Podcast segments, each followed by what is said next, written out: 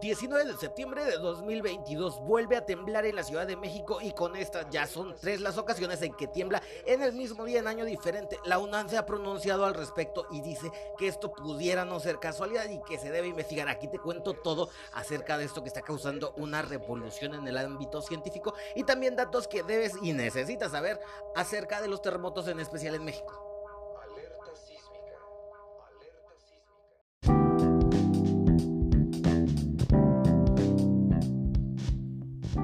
Hola, ¿qué tal? ¿Cómo estás? Me da muchísimo gusto poder saludarte una vez más. Te doy la bienvenida a este, el episodio 122 de Es Ciencia, que está saliendo un poquito atrasado porque si eres de los fans que sigue esta transmisión, te podrás recordar que estuvimos en el Congreso de Químicos Clínicos en Guadalajara en este fin de semana que acaba de pasar. Eh, pues bueno, como si no, si eres nuevo en este episodio porque llegaste por los terremotos, eh, pues te agradezco muchísimo que estés por aquí y te doy la bienvenida y te invito a que escuches todos los podcasts que cada uno tiene un tema que fue cuidadosamente seleccionada la información para que te ayude a resolver desde el punto de vista de la ciencia algunos datos, algunos temas interesantes. También te recuerdo que puedes mandarme tus sugerencias directo a mi Facebook que me vas a encontrar en Facebook así como Víctor Hugo Lucas Carlos si te, me buscas en mi Facebook personal pero también puedes agregar el Facebook de e y lo vas encontrar en el Facebook así como tal, ese ciencia. Vas a ver al meme de Brain Explosion. Pero bueno, te invito a que te quedes hasta el final de este episodio porque vamos a estar hablando acerca de temas bastante interesantes acerca del terremoto. Y ya sabes que vamos a tratar de desmenuzar ese tweet que dio la UNAM, el Servicio Sismológico de la UNAM, donde decía que habría que abrir nuevas líneas de investigación científica porque esto parece que ya no es una coincidencia.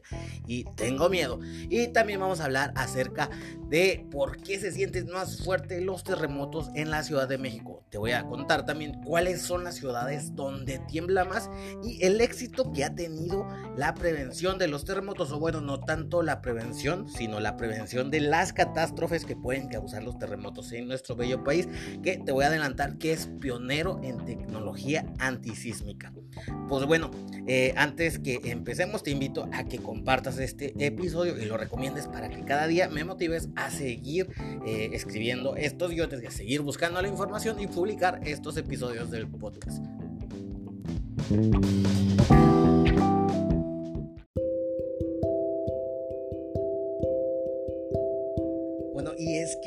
Nunca hasta ahorita, y esperemos que más adelante sí ya se puedan predecir los terremotos, pero nunca sabemos en qué momento puede ocurrir un temblor. Ante esta sorpresa, y siempre que estemos viajando y no sea nuestra ciudad, ahora que la Ciudad de México se está gentrificando, que ese es tema para otro podcast que puede ser bien extendido, pero pues también nosotros como locales visitamos a la, a la Ciudad de México y también tenemos familia en esa ciudad. Entonces es necesario que sepas que la Ciudad de México es una de las ciudades que más tiemblan. Pero bueno, un temblor siempre o casi siempre nos va a tomar desprevenidos en donde quiera que estemos, en cualquier parte del mundo. Pero hay países donde ocurren con muchísima mayor frecuencia y eso tiene que ver específicamente con la ubicación geográfica, es decir, en donde se encuentre la ciudad. Los países en los que se presenta una mayor actividad telúrica. Uy, me dio risa esa palabra, pero bueno, telúrica, o sea que donde, se, donde tiembla más, vaya, esos países se concentran, y eso te va a sonar, en las costas del Océano Pacífico. Adivina qué hay ahí. Eh, pues sí, hay cayos. No, no me creas. ¿Sí, ¿Sí viste la película de Pacific Rim? O este, ¿cómo se llama? Titán. Es el Pacífico. Se me olvidó cómo se llama esa película de Guillermo el Toro y es una de mis favoritas. Pero bueno, en inglés es Pacific Rim. Eh, pero bueno, en específico esa región, o sea, no de la película, pero bueno, sí existe en la realidad, es una región conocida como el Cinturón de Fuego del Pacífico, que tiene una longitud, agárrate, aproximadamente de 40 mil kilómetros, de acuerdo en un artículo del Centro Nacional de Prevención de Desastres, o sea, la CENAPRED, que es de México. Los países donde tiembla más se sitúan en zonas de subducción, es decir, áreas donde la interacción y el movimiento constante entre las placas tectónicas, o sea, cuando chocan y se mueven uno encima de otro, explican la intensa actividad sísmica. Además, en el cinturón de fuego también se concentra el 81% de los temblores más grandes que han ocurrido en. Lugares como Estados Unidos, México, Chile, Nepal, Nueva Zelanda y Japón son algunos de los lugares en los que tiembla más. En estos países que también se caracterizan por su gran atractivo turístico, sobre todo México, la actividad de subducción es frecuente. Si bien no podemos decir que todos los temblores que ocurren a lo largo del año, algunos dejan daños en estructuras y peor aún cuando dejan víctimas. Tan solo en Latinoamérica, Chile se ha posicionado desafortunadamente como uno de los países con mayor actividad telúrica. En 1960 un registro, se registró uno de los temblores más grandes de la historia que tuvo una magnitud, imagínate, de 9.5 en la escala de MW. Oye, por cierto, hay una nueva escala ya, no se está utilizando la escala de Richter, pero te lo voy a contar también porque al final, así que ah, quédate. Bueno, esto, este terremoto fue provocado por el choque de la placa de Nazca con la de Chiloé y la sudamericana. Por su parte, el archipiélago de Japón está sobre cuatro placas tectónicas. Eso aumenta el número de temblores al año, imagínate, cuatro placas. Y a lo anterior se suma el riesgo de que ocurra un tsunami, como pues ya ha pasado en otras ocasiones. De igual manera, en Estados Unidos, particularmente Alaska y California son los estados que presentan frecuentes temblores y por su ubicación en el cinturón de fuego del Pacífico, si te acuerdas que te dije, acuérdate la película de Pacific Ring, entonces han activado alertas de tsunamis derivados del movimiento de la Tierra, o sea, del temblor. En 2020 el Servicio Sismológico Nacional registró 30.130 sismos en México, imagínate.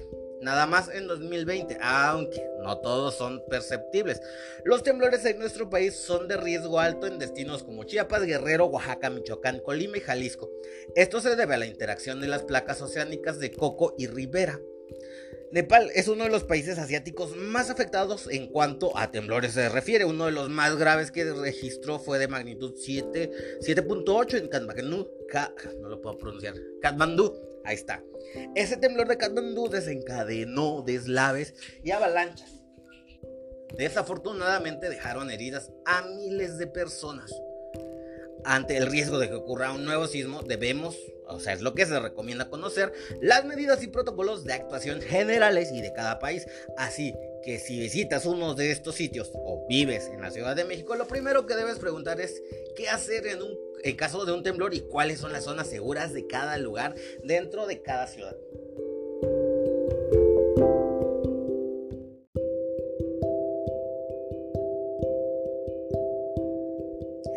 Que sí, como te estaba diciendo, en México volví a temblar justo hoy, hoy lunes, si estás escuchando este episodio después, pues fue lunes 19 de septiembre de 2023, justo en el aniversario de los dos peores terremotos de la historia reciente. El 19 de septiembre parece mm, pues como tocado por una maldición antigua que puede desafiar cualquier certeza matemática. Pero acuérdate de lo que hablé en la sección pasada, son miles de temblores que suceden en el país al año, pero la mayoría son imperceptibles. Entonces, por aquí va algo de lo que estaba diciendo la UNAM. Pero bueno, eh, esto pudiera hacernos creer que desafía cualquier certeza matemática, sobre todo las reglas de la probabilidad. En realidad el país tiembla todos los días y muchas veces, aunque en pequeña escala. En México se registran cada año de más de mil terremotos en una magnitud alrededor de 3.5. Al estar en interacción, pues, como ya te lo había contado, con cinco placas tectónicas. El país es un amplio laboratorio sismológico, pero ¿dónde son más frecuentes los temblores? Por, por ahí a lo mejor te estás haciendo esta pregunta. Bueno, y es que los terremotos pues, no se distribuyen de manera equitativa en el país. Un 80% de los sismos se registra a lo largo de las costas de los estados del sureste mexicano, Guerrero, Oaxaca y Chiapas. El de este lunes de 7.4 grados ha sacudido la misma costa, aunque unos kilómetros más al norte en el estado de Michoacán. Como también es habitual, se han producido réplicas en el centro del país. Las autoridades pues informaron por ahora de un fallecido y eso es bien bueno y habla de que la tecnología antisísmica y de la prevención de los accidentes o de los desastres naturales ha avanzado bastante. Pero eh, es, muy habitual que se produzcan las réplicas y que esto siga hasta varios días después. Eh, en la Ciudad de México también se sintió el terremoto y eso que tiene varios kilómetros lejos de donde fue el epicentro. Y como a lo mejor ya sabías si vives en la Ciudad de México, porque esto se los enseñan prácticamente desde la escuela, la Ciudad de México está construida sobre un lago y eso hace que eh, la superficie actúe como una caja de resonancia. Ha habido ocasiones en el epicentro del terremoto ha tenido una magnitud más pequeña y el terreno donde está construida la Ciudad de México lo, lo, magnifica como si fuera un diapasón o sí, sí, básicamente como un diapasón y es por eso que se vuelve más destructivo en la Ciudad de México, aunado a que anteriormente había muchísimas construcciones que no respetaban el reglamento antisísmico. Hoy día, y es un orgullo que no hayan sucedido accidentes graves y que los edificios muy altos hayan sido construidos. Un ejemplo de ello es la torre latinoamericana que lleva muchísimos años y ha sobrevivido a muchos terremotos que ya si te los cuento pues está de más. Eh, la tecnología antisismos consta pues de unas estaciones que van a detectar los sismos como eh, la onda sísmica viaja a la velocidad del sonido y la señal de estos, eh, estas estaciones antisísmicas se emite pues a la velocidad de la luz. Esto da una ventaja que por ejemplo si el epicentro fue en Michoacán, eh, la Ciudad de México va a tener minutos que son unos minutos muy valiosos para poder salvar vidas. Es decir, se va a activar la alarma antisísmica antes de que llegue la primera onda de choque. Y esto es una maravilla que se ha ido perfeccionando y México fue uno de los pioneros en este tipo de alertas sísmicas que inclusive se ha intercambiado información con Japón y con Chile. Y hasta hace algunos años la tecnología antisísmica de México era muchísimo más avanzada que la de Japón. Por eso en Japón veíamos que había muchos desastres de este tipo donde había muchas víctimas. Actualmente, y es lo bueno de la globalización, esta información se comparte y nos ayuda a salvar vidas.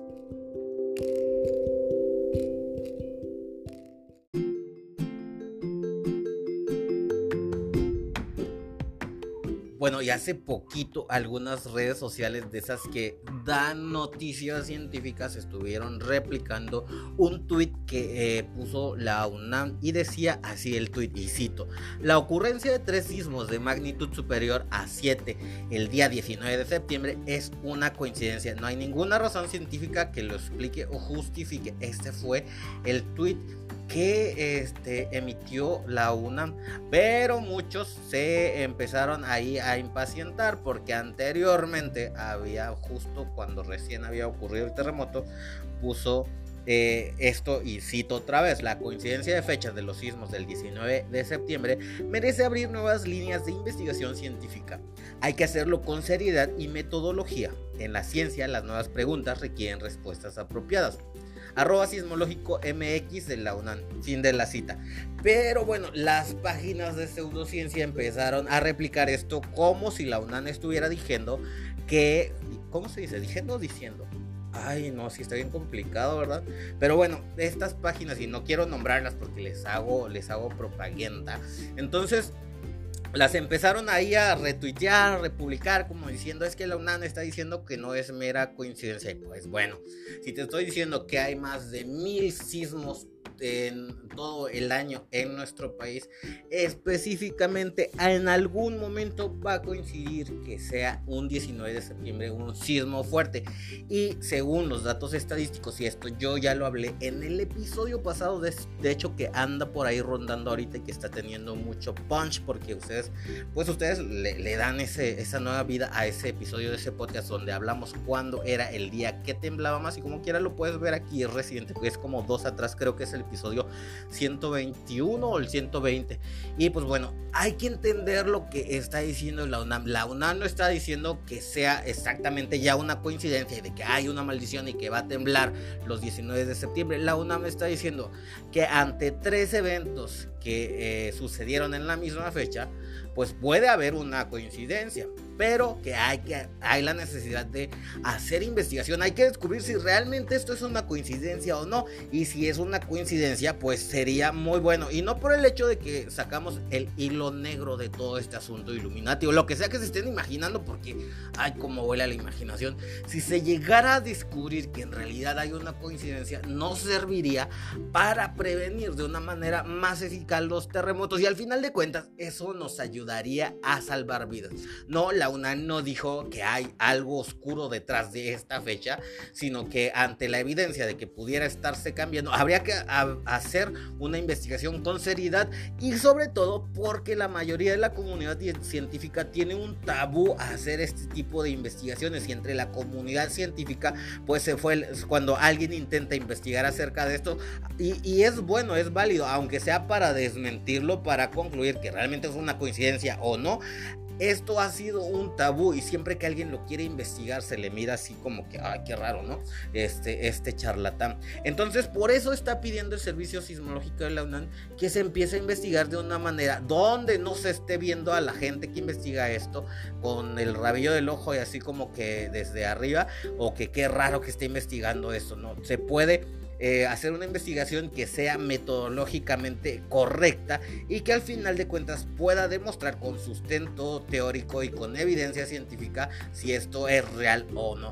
Por lo tanto, déjame decirte y confirmar, confirmarte que no, septiembre no es el mes en el que más tiembla en nuestro país, es diciembre y enero.